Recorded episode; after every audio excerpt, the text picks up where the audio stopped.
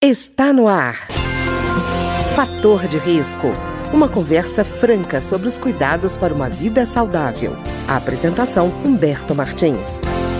Olá, no programa de hoje nós vamos conversar sobre a DPOC e você vai entender exatamente o que essa sigla significa com o nosso convidado, que é o Dr. José Eduardo Cansado, professor e pesquisador da Faculdade de Ciências Médicas da Santa Casa de Misericórdia de São Paulo. Dr. José Eduardo, a gente falando de DPOC, o que é de fato a DPOC? DPOC, na verdade, é uma sigla que quer dizer doença pulmonar obstrutiva crônica. Isso, na verdade, é a antiga doença conhecida como bronquite crônica e enfisema do cigarro. Na verdade, o que aconteceu ao longo de décadas com um conhecimento melhor sobre a doença nós passamos a entender que o indivíduo que fuma, ele desenvolve alguma doença por causa do cigarro no pulmão, ele vai ter sempre um pouco de bronquite e sempre um pouco de enfisema pulmonar. Antigamente a gente falava, esse indivíduo que tem tosse, tem catarro, porque fuma, tem bronquite, e o indivíduo que tem falta de ar tem enfisema. Na verdade, a gente sabe que as duas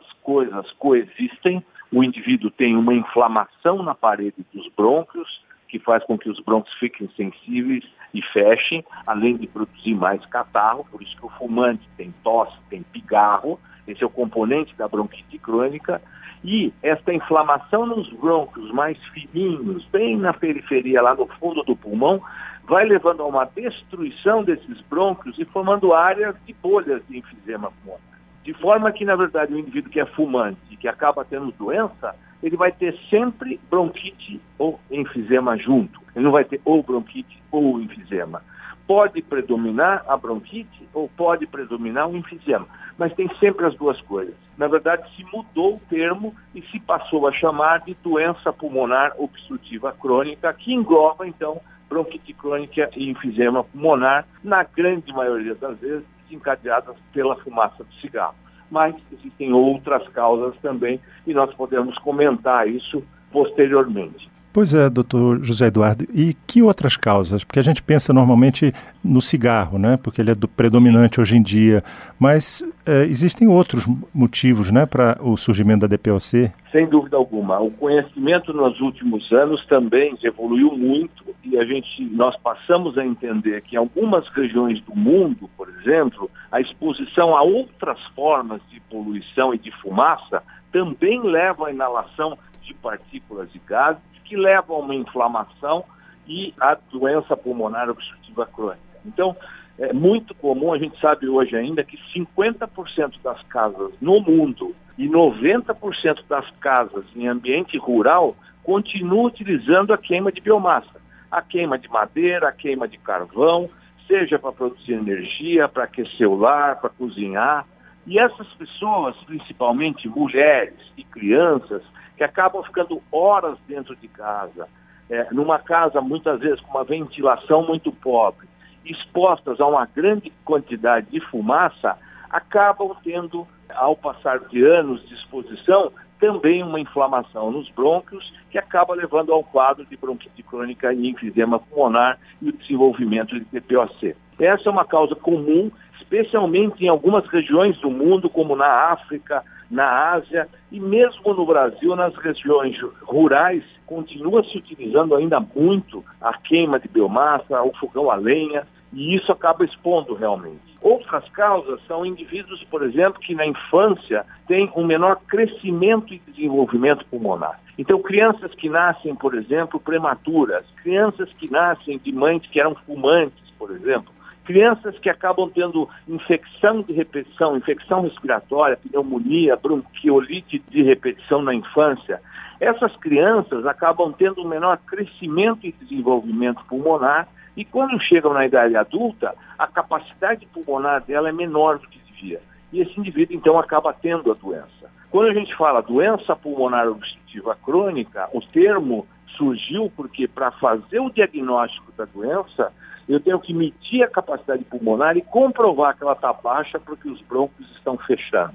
Então, é, o indivíduo tem uma obstrução das vias aéreas, dos brônquios, por causa desta inflamação desencadeada, na grande maioria das vezes, pela fumaça do cigarro, mas pode ser também por causa do fogão a lenha, inalação de poluição. Muitas vezes o indivíduo trabalha num ambiente de trabalho poluído, uhum. inalando fumaça, inalando gases, e ao longo do ano, de anos de exposição, ele acaba tendo uma inflamação e os brônquios começam a fechar e ele acaba tendo, então, uma obstrução dos brônquios, né?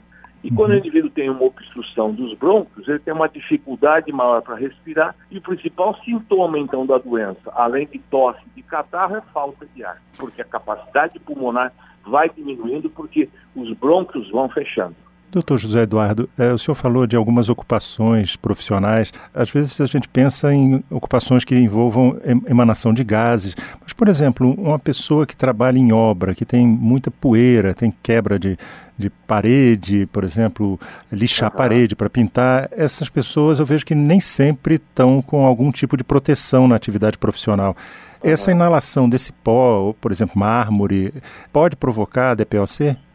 Sem dúvida alguma, a inalação de muitos tipos de fumaça e de gases podem desencadear. Como qualquer doença, não basta inalar gás ou fumaça para desenvolver a doença.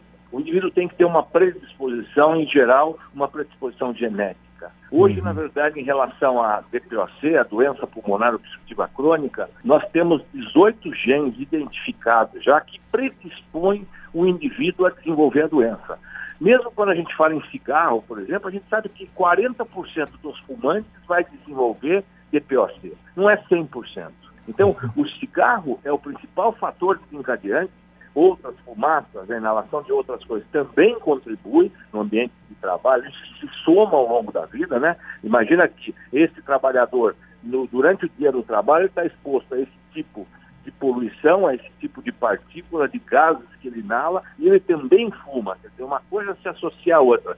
Mas, além então da exposição, o indivíduo tem que ter uma predisposição genética para desenvolver a doença. Isso que explica por que 40% só dos fumantes acabam tendo DPOC. É claro que o cigarro vai desencadear outras doenças, como câncer, doenças cardiovasculares, uma série de doenças que estão associadas ao cigarro. Mas o principal desencadeado pelo cigarro é a DPOC, mas só 40% dos fumantes vai ter, porque realmente tem que haver uma predisposição genética. Então, é claro que a doença aumenta a chance de desenvolver a doença. Aquele indivíduo que começou mais cedo a fumar, por exemplo, ou ser exposto à poluição intensa mais precocemente na vida, porque essa criança ainda está numa fase de crescimento, de desenvolvimento do pulmão, e a gente sabe que a exposição a qualquer tipo de poluição, seja fumaça de cigarro ou qualquer outro tipo de fumaça ou de gás de partículas inaláveis, leva a um menor crescimento e desenvolvimento pulmonar. Então, como ele já chega com uma capacidade pulmonar menor na idade adulta, com o envelhecimento, ele tem uma queda maior e esse indivíduo acaba tendo uma capacidade pulmonar, então, menor, desenvolvendo uma doença obstrutiva por causa disso. Então, tem que ter a predisposição, além da exposição, para desenvolver a doença. E, doutor José Eduardo, é, por exemplo, a pessoa parar de fumar, parar de se expor a esse agente é, que provoca a DPOC, pode fazer com que a, a doença regrida ou só impede que ela avance? Em geral, é, na verdade, o que acontece é, uma vez estabelecido esse processo inflamatório nos broncos, ou mesmo a destruição do parênquima, do tecido pulmonar e formação de bolhas, isso é irreversível, não volta mais. Agora, quando o indivíduo para de fumar, a velocidade com que a inflamação nos brônquios vai progredindo e vai piorando diminui muito. Então, se o indivíduo já teve uma perda de função pulmonar, por exemplo, dificilmente vai voltar a ser igual daquele indivíduo que nunca fumou, por exemplo, que não tem nada de doença. Mas se ele para de fumar, a velocidade com que a doença vai progredir com o envelhecimento acaba diminuindo muito. Por isso a gente fala, vale a pena parar de fumar em qualquer fase. Mesmo que você já tenha uma doença grave, você já tenha um enfisema pulmonar. Se você para de fumar, a primeira coisa no tratamento é realmente tirar da exposição. Porque a hora que você tira da exposição, você diminui a velocidade com que a doença vai piorando e você acaba melhorando, então, a qualidade de vida desse indivíduo e prolongando a sobrevida desse indivíduo, sem dúvida alguma, com uma e, qualidade bem melhor. Uhum. E, doutor José Eduardo, para quem, por exemplo, está com uma DPOC, mas não sabe, existe algum sintoma que seja característico da doença? Isso é muito comum. A gente tem um estudo feito na América Latina, incluindo a cidade de São Paulo, que é o estudo Platino, publicado uns 15 anos atrás. E esse estudo, na verdade, é, avaliou indivíduos que eram fumantes ou ex-fumantes, que têm tosse, têm catarro, têm pigarro, ou tem cansaço e fez prova de função pulmonar, que é um exame que faz o diagnóstico, é um exame que você assopra num aparelho para medir, quantificar a capacidade pulmonar e comprovar que a capacidade pulmonar está baixa porque os brônquios estão fechando. Isso é que faz o diagnóstico. E, na verdade, o que se viu é dos indivíduos que tinham a doença, e a estimativa é em torno de 10 a 15% dos fumantes ou ex-fumantes acima de 45 anos de idade têm a doença, eles 80% não sabiam que tinham a doença, porque nunca fizeram esse exame de capacidade pulmonar. Então, é muito comum o indivíduo que fuma começar a ter tosse, começar a ter pigarro, e ele acha que é normal por ter tosse e pigarro que ele fuma. Não é normal. O normal é não ter sintoma nenhum.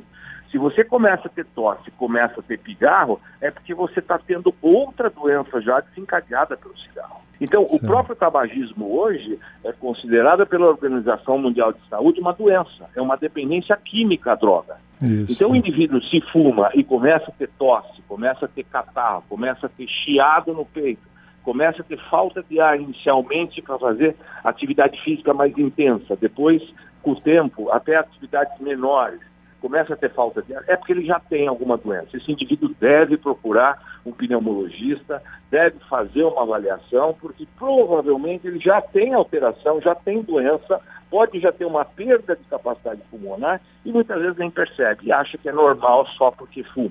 Certo. E doutor José Eduardo, e tratamento? A DPOC tem tratamento? Sem dúvida alguma. O tratamento começa com ajudar o indivíduo a parar de fumar. Isso é um ponto fundamental. A gente tem que entender que a grande maioria dos fumantes fuma porque tem um grau de dependência química, além da dependência psicológica, importante. Então, esse indivíduo, na verdade, ele deve ser ajudado a parar de fumar, porque isso é fundamental, como eu falei, para diminuir a progressão da doença, independente do estágio, ele poder melhorar. Além de tratar, então, o tabagismo, o que a gente faz para esses indivíduos é recomendar vacina, vacina contra pneumococo, que é a principal bactéria que desencadeia infecção. E a cada vez que o indivíduo tem uma infecção, ele tem uma crise, uma exacerbação, ele piora, aumenta a inflamação, a capacidade pulmonar dele piora, ele acaba indo no pronto-socorro, acaba internando frequentemente. Vacina da gripe todo ano, aí se usam medicações inalatórias na forma de bombeiro. É importante deixar claro, porque existe um preconceito muito grande ainda na nossa população, que as bombinhas que nós usamos hoje são muito diferentes daquelas bombinhas de 30, 40 uhum. anos atrás. A melhor forma para dar remédio para o pulmão é inalar o remédio. Porque quando você inala uma medicação, a medicação vai direto na parede do bronco, que está inflamada, no bronco que está fechado. Então eu consigo administrar com uma dose muito menor de remédio eu consigo fazer com que esse remédio chegue aonde ele tem que fazer efeito de uma maneira muito mais rápida, muito mais eficiente, numa dose muito menor do que se eu prescrever um comprimido ou um xarope. E aí as bombinhas variam. Hoje existem muitos tipos diferentes com medicamentos e dispositivos inalatórios diferentes, com características diferentes. A gente não tem tempo para dizer. Mas a base do tratamento é usar broncodilatador, que são medicações que abrem os broncos, que aumentam a capacidade pulmonar e, portanto, diminuem esses sintomas de tosse, de chiado no peito, de falta de ar, associado ou não a medicações anti-inflamatórias, como os corticoides inalados. Recentemente, nós tivemos a aprovação pela Anvisa da primeira bombinha, que são três remédios dentro da mesma bombinha. Então, são dois tipos de broncodilatadores diferentes, o que um aumenta o efeito do outro e fazem com que os broncos abram mais, que a capacidade pulmonar melhore mais, associado a um anti-inflamatório, que é um corticoide inalado em dose baixa, que não tem efeito colateral de cortisona, porque é inalatório. Essa medicação já está aprovada pela Anvisa, nós não temos ainda nas farmácias, porque está na fase de avaliação de preço da medicação, que ela vai chegar no mercado, mas já vem sendo usada na Europa, nos Estados Unidos, é, com uma grande vantagem, porque você consegue dar três remédios no mesmo dispositivo inalatório. Isso aumenta muito a adesão, em geral. Os pacientes que têm DPOC são pacientes já de mais idade, porque demora 30, 40 anos fumando para começar a ter doença. Então, o indivíduo começa com a doença com 50, 60, 70 anos de idade. E esses indivíduos já são idosos, têm outras doenças, já tomam muitos remédios. Então, quando você tem um dispositivo inalatório com três remédios no mesmo dispositivo, positivo, você facilita muito, aumenta a adesão, fica mais fácil de tomar o remédio todo dia e, consequentemente, melhorar e ter uma qualidade de vida muito melhor. Além, então, de tratar o tabagismo, de vacinar o indivíduo para prevenir infecção e de usar medicações inalatórias para aumentar a capacidade pulmonar e diminuir os sintomas, exercício físico é fundamental para essa população. Uhum. Porque mesmo que o indivíduo tenha uma capacidade pulmonar baixa, se a musculatura dele está treinada, se o coração está treinado, eles consomem menos oxigênio e esse indivíduo cansa menos. Então, exercício físico é fundamental e faz parte do tratamento pacientes com doença pulmonar obstrutiva crônica, conhecida como DPOC. Tá ótimo. Eu queria agradecer então ao Dr. José Eduardo Cansado, que é professor e pesquisador da Faculdade de Ciências Médicas da Santa Casa de Misericórdia de São Paulo e que conversou hoje conosco sobre a DPOC. Muito obrigado, doutor José Eduardo. Eu aqui agradeço a oportunidade, que está sempre à disposição. Acho que informação é uma ferramenta fundamental para a nossa população. Eu agradeço a oportunidade aí da Rádio Câmara. Um grande abraço para os ouvintes. O programa de hoje teve trabalhos técnicos de Ricardo Coelho. Se você tem alguma sugestão de tema ou comentário sobre o programa de hoje, basta enviar uma mensagem para o endereço eletrônico programa fator de risco, tudo junto, arroba gmail.com. Até o nosso próximo encontro. Fator de risco, um programa com dicas para melhorar a saúde. Uma produção da Rádio Câmara, transmitida por emissoras parceiras de todo o Brasil.